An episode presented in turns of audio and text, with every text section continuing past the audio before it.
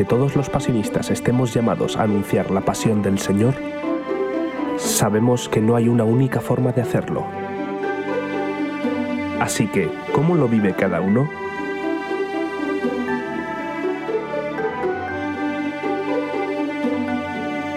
Esto es Vidas Pasionistas. Muy buenos días, amigas y amigos. ¿Cómo están? Nos encanta saludarles como cada miércoles aquí a través de su programa Vidas Pasionistas. Ya saben quién les habla y les saluda un servidor Jorge Martínez. Y como cada miércoles me encuentro con Omar Almaguer para llevarles una entrevista más de nuestros compañeros de aquí de la casa en el seminario San Gabriel desde aquí de Colombia. Omar, buenos días, ¿cómo estás? Buenos días, pues muy contento de tener pues a otro invitado más en este programa. Su nombre es Luis Alonso Santiago Chicas, es del Salvador.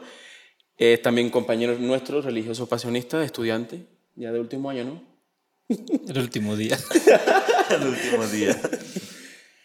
Pues sí, preséntate después a las personas, aunque ya he dicho tu nombre, pero ellos también, pues, seguro que quieren saber de ti. Sí, bueno. Eh, como ya dijo Mar, mi nombre es Luis. Eh, pues soy salvadoreño, pero por razones de la historia, pues yo nací en Honduras y ya con esto, pues es como como el, como el inicio de, de, una vida que pues viene marcada por, pues, por la, la división entre dos países que, que, quiero mucho y que, pues, que han marcado mucho mi vida. Muy bien, Luis, pues de verdad nos alegra, como ya dijo Omar, tenerte en nuestro set para que compartas con nosotros y sobre todo con la gente que nos ve y nos escucha un poco sobre tu vocación. Entonces ya comenzaste a decir eh, dónde naciste, cuáles son eh, tus raíces en cuanto al país. Nos gustaría que nos comentes también un poco sobre tu familia, sobre tus primeros años de vida, sobre tu infancia. Bueno, pues sí, como ya adelanté dónde nací, pues la pues la, mi, mi, infancia es una, digamos, una historia de, pues nací en un campamento de refugiados por, ah, por consecuencia de la, de la guerra civil que estábamos viviendo en El Salvador. Y pues mi, mi infancia pues se desarrolló allí, entre, digamos, entre, entre paredes eh, invisibles, pero igual como un campamento, no se hacen la idea, un campamento de refugiados es estar en un país extranjero, estás como, digamos, limitado a tu propio digamos, caserío, no puedes moverte mucho por, la, por el asunto de la, la guerra vigente y además la, la situación migratoria que, que, sufre todo, todo refugiado. Y básicamente en eso se desarrolla mi infancia.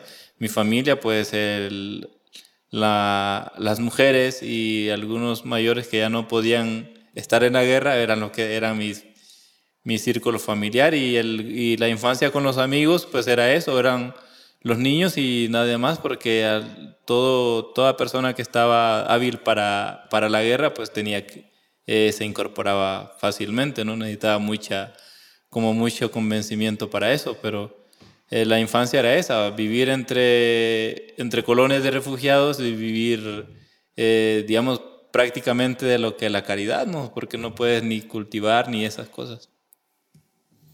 Ese lugar donde naciste un poco difuso de, leer, ¿no? Pero digo para mí, ¿cómo se lee entonces Meanguera? Eh, Meanguera es el municipio en el que estoy registrado en El Salvador, estoy registrado en el acta de nacimiento.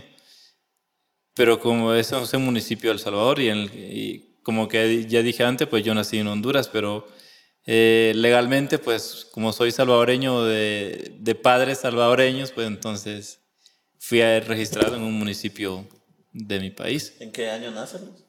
Eh, yo nací en el 83. Mm, sí, claro. Ah, todavía joven. El tiempo de la, el tiempo de la guerra civil son esos años, claro. Bueno, cuéntanos un poco ahora eh, sobre, bueno, ya nos has contado un poquito de esta infancia, cómo ha sido pues tu vida ahí. Eh, también cuéntanos cómo ha sido o cómo es esta realidad de tu país y aclarar que Luis es el único salvadoreño en esta comunidad en Estudiantado de San Gabriel de Cajicá, en Colombia. Entonces queremos saber pues, un poquito más de esa realidad de tu país. Eh, la realidad de El Salvador actualmente pues, se encuentra vinculada a todo el proceso que hemos vivido de guerra, de posguerra, de, de divisiones políticas y sobre actualmente estamos en, digamos, como eh, en ese proceso de que la, ya la, la población se, se, se asqueó de todas las, digamos, de los extremos eh, políticos y cuando, y cuando llega ese momento, pues eh, cualquier, cualquier, digamos, visión de algo nuevo, pues te conmueve y ya como a ciegas te, te metes en un sistema que, pues que a la larga, pues es, es dañino como para, como, como algunos hemos tenido la experiencia, ¿no? Cuba, Venezuela o, o algunos otros totalitarismos, donde no es, eh, no es sano para ninguna democracia y sobre todo porque no es sano para ninguna, digamos, ninguna población que es la que más sufre eh, la, la, posibilidad de que un sola, una sola persona o un solo grupo tenga digamos, el poder de todo un país. Bien, sin lugar a duda, todas estas realidades que, que nos cuentas, como en el caso de, de todos, ¿no? La realidad afecta al, a la vida personal de cada uno de nosotros y, por eso digo, sin duda es desde ahí en donde nace tu vocación. ¿no?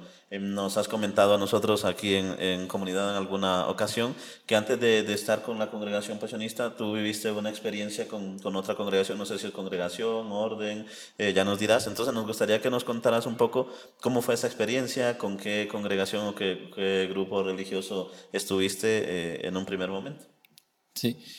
Eh, bueno, yo en el 2000, 2006 fue que inicié, digamos, esa aventura, por la vida religiosa y, la inicié pues con una, congregación de, de, digamos, de reciente fundación de origen mexicano, eh, se llamaba Misioneros Eucarísticos y, básicamente pues es como, como el descubrir y el conocer la vida religiosa.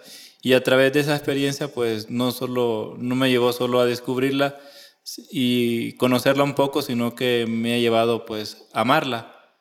Amarla hasta tal punto de que, digamos, esa experiencia, pues como todas las, todas las experiencias de vida religiosa, no, no siempre son, no son de la mejor, digamos, la, mejor vida, ¿no?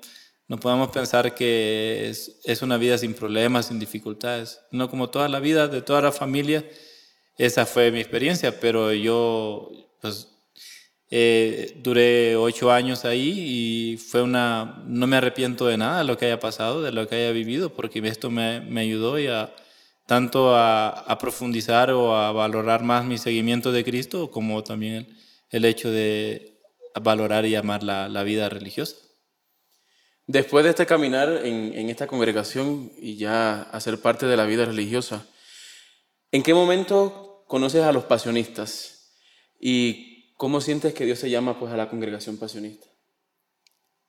Eh, a la congregación pasionista yo lo conocí a través de, de un amigo que, que él eh, estaba estudiando en la UCA y era compañero de los, de los demás de los estudiantes en su tiempo en la UCA.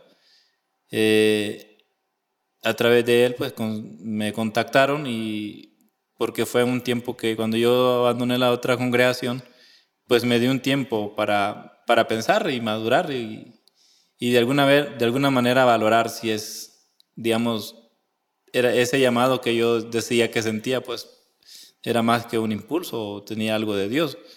Y a través de eso, en ese tiempo, pues yo tuve el acercamiento con la congregación pasionista a través de, de, la, de la, comunidad estudiantado de El Salvador. Y, y como esa, esa novedad de conocer el carisma, pues a mí me, pues ya conocía la vida religiosa, pero la vida pasionista, pues me, eh, en contraste con la otra experiencia de vida religiosa que yo había tenido, pues se, fue como, como, como un segundo enamoramiento, ¿no? Un segundo enamoramiento que, pues ya, digamos, más consciente, como más realista, en el sentido que ya no, ya no asumes un camino solo por, por ideales, sino que ya de alguna manera ya conoces mucho el camino y sabes que pues a por qué apostar y sabemos y saber de que también de alguna manera es Dios el que apuesta por uno. ¿no? Así es. Eh, ¿En qué año entras con los pasionistas? Con los pasionistas yo entré oficialmente el 2017, que hice, el, hice mi, experiencia aspirantado en Honduras y previo a eso había hecho yo también, había sido, a pesar de que había tenido la experiencia de vida religiosa, pues yo pues decidí pues, hacer todo el proceso, como convivencias vocacionales, con más, con más jóvenes, ¿no? Más, más jóvenes literalmente, ¿no? Otros jóvenes y como más jóvenes. Ya. porque sí, yo era, pues yo no ya tenía 30 años, ¿no? Y, ya, y, los, y los demás, digamos, jóvenes compañeros de, que estaban acercándose al conocer la vida pasionista, pues eran, eran, eran chavos de, ¿qué? 17, 16 años, pues. Pero todo es una experiencia enriquecedora, ¿no? Así es. Eh, cabe resaltar también cuando tú mencionabas hace unos minutos la UCA, te refieres a la Universidad Centroamericana, para quienes no saben, eh, eh, que llevan los jesuitas ahí en El Salvador, ¿no? José Simeón Cañas, que es donde los pasionistas, los estudiantes pasionistas realizan sus estudios de teología, lo que nosotros estamos haciendo también aquí en, en Colombia, ¿no? Entonces, ya nos has contado un poco de lo que viviste en esta congregación en la que compartiste primero y luego un poquito de la experiencia pasionista, ¿no? Es algo que, que, es bonito compartir por el hecho de que no a todos nos pasa, ¿no? Y es una riqueza. Entonces, en ese sentido nos gustaría que nos comentaras un poquito de, voy a decirlo así, qué se siente o cómo te enriquece como ser humano el hecho de poder haber empapado tu vida, tu vocación, con dos carismas. Sabemos que toda la vida religiosa pues eh, implica un seguimiento más radical a Jesucristo, ¿no? Pero cada congregación cada grupo religioso tiene eh, su punto central, por decirlo así, a lo que llamamos carisma. Entonces, ¿qué se siente? Estar enriquecido por dos, en este caso, la congregación de misioneros eucarísticos y los pasionistas. Eh, yo pienso que más que una riqueza que puedas, digamos, o como un tesoro que puedas acumular, digamos, espiritualmente, es como más bien, yo lo llamaría dos vivencias. Eh, personales de, del seguimiento de Cristo, de alguna manera con enfoques diferentes, pero tienen un, digamos, como un mismo fin. Y, a, partir de esto, pues también es, es como aclarar una cosa, ¿no? A veces el, el que estés en un lugar o en otro, pues también es como, también podrías pensarte la otra vertiente, ¿no? Por ejemplo, pensemos en el matrimonio, es decir, eh, te casas con una mujer y luego ya te separas, luego buscas otra, pues también tiene ese sentido, ¿no? Te puedes pensar en el sentido de que es un fracaso una vida y luego quieres empezar otra, ¿no? Eh, de todo puede tener esto, pero yo, yo siento que la, más que comparar las dos, digamos, las dos experiencias, más bien sería yo que Dios me, me ha dado la oportunidad de reencontrarme con, digamos, con su con su presencia a través de esta nueva visión, de, porque, pues decir, la experiencia anterior de vida religiosa era más, digamos, más de un tinte más, más de oración, de, sobre todo oración vocal, eh, mucha, muchas prácticas de piedad. ¿Era más contemplativos? Sí, era, o sea, en, en, sí era una congregación misionera, pero en la práctica pues era como más un sistema más de, de oración y de, de vivencia personal del misterio de Cristo. Y en cambio, y ya cuando conozco la congregación pasionista y todo este proceso que, y todo este tiempo que he llevado en ella, pues también se nos insiste mucho y, es, y es como nuestra, digamos, como una, una obligación muy, muy grande de nosotros de, de fomentar la vida espiritual personal, pero ya también ya es una, digamos, que se concretiza en un trabajo pastoral o una vivencia de, de misión más, como más, mm, más dirigidas hacia los fieles. Muy bonita pues cada una de esas experiencias, ¿no? Que has vivido. Sí, maravillosas. Entonces, dentro de la congregación pasionista, ¿cuál ha sido pues, que tú resaltarías pues esa vivencia que te ha llenado? Pues yo resaltaría más, curiosamente más la etapa de aspirantado. Eh, o sea, porque a mí, el, digamos, el contraste que he tenido de vida religiosa y el, hacer, el tener el acerca, ese acercamiento que he tenido con la congregación pasionista, como la experiencia de mi aspirantado, pues ha sido como, digamos, muy enriquecedor en el sentido de que me ha...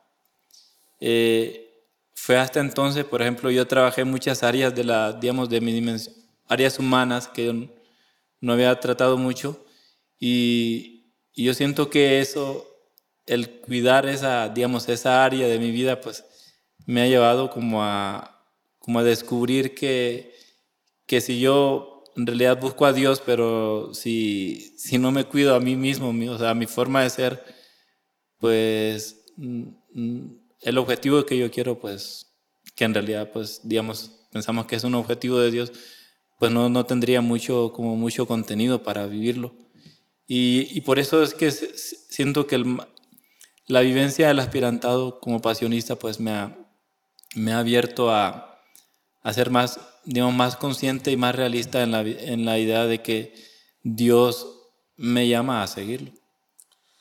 Muy bien, nos alegra mucho esto que nos comentas sobre las dimensiones humanas que también vamos trabajando, al igual que otras muchas dimensiones de nuestra vida personal. Y hablas un poco de la etapa de, del aspirantado y parto de ahí para, para decir, bueno, sabemos que eh, has terminado la, etapa de, del estudiantado y te estás preparando ya para, para, recibir un destino, ¿no? Para ir a hacer la experiencia pastoral, como Carles, a quien eh, tuvimos también en, nuestras entrevistas eh, semanas anteriores, ¿no? Entonces, ¿cómo te sientes en este momento de tu vida? Pues yo ahorita me siento tranquilo, ¿no? Porque sé que cualquier lugar al que vaya, pues, pues más que, más que trabajar sería como, pues, estar allá y ser pasionista donde quiera que estamos, ¿no? Porque ese es nuestro mayor trabajo y es, lo, y nuestra principal obligación. Y cuando digo ser pasionista, pues es como en esforzarse en vivir la, la vida religiosa según como nos la, pues como nos la, la, inculca San Pablo de la Cruz y como nuestros mayores, ¿no? Y, y, y dispuesto a como, como, como todo pasionista deberíamos estar, ¿no? Aunque nos cueste, nos, nos cueste mucho a veces, pero dispuesto a, a ir donde sea, ¿no? Aunque, todo, aunque hay algún lugar que, que, me gustaría más que otro, ¿no? Pero eso... Lo dejamos en el interior. No puedes decir cuál es ese lugar. bueno, entonces Luis, ya no te entretenemos más. Eh, muchas gracias por compartir esta pequeña historia de tu vida, este pequeño fragmento. Aunque sabemos que tienes muchas experiencias por contarnos, pero mm, se nos acaba el tiempo y también pues no queremos... Ya tendremos otras oportunidades sí, claro. de, de, encontrarnos, ¿no? No queremos agobiarte más. como, como les decimos a, a, cada uno, ¿no? Pues mucha suerte en tu vida y en tu vocación, donde sea que te destinen.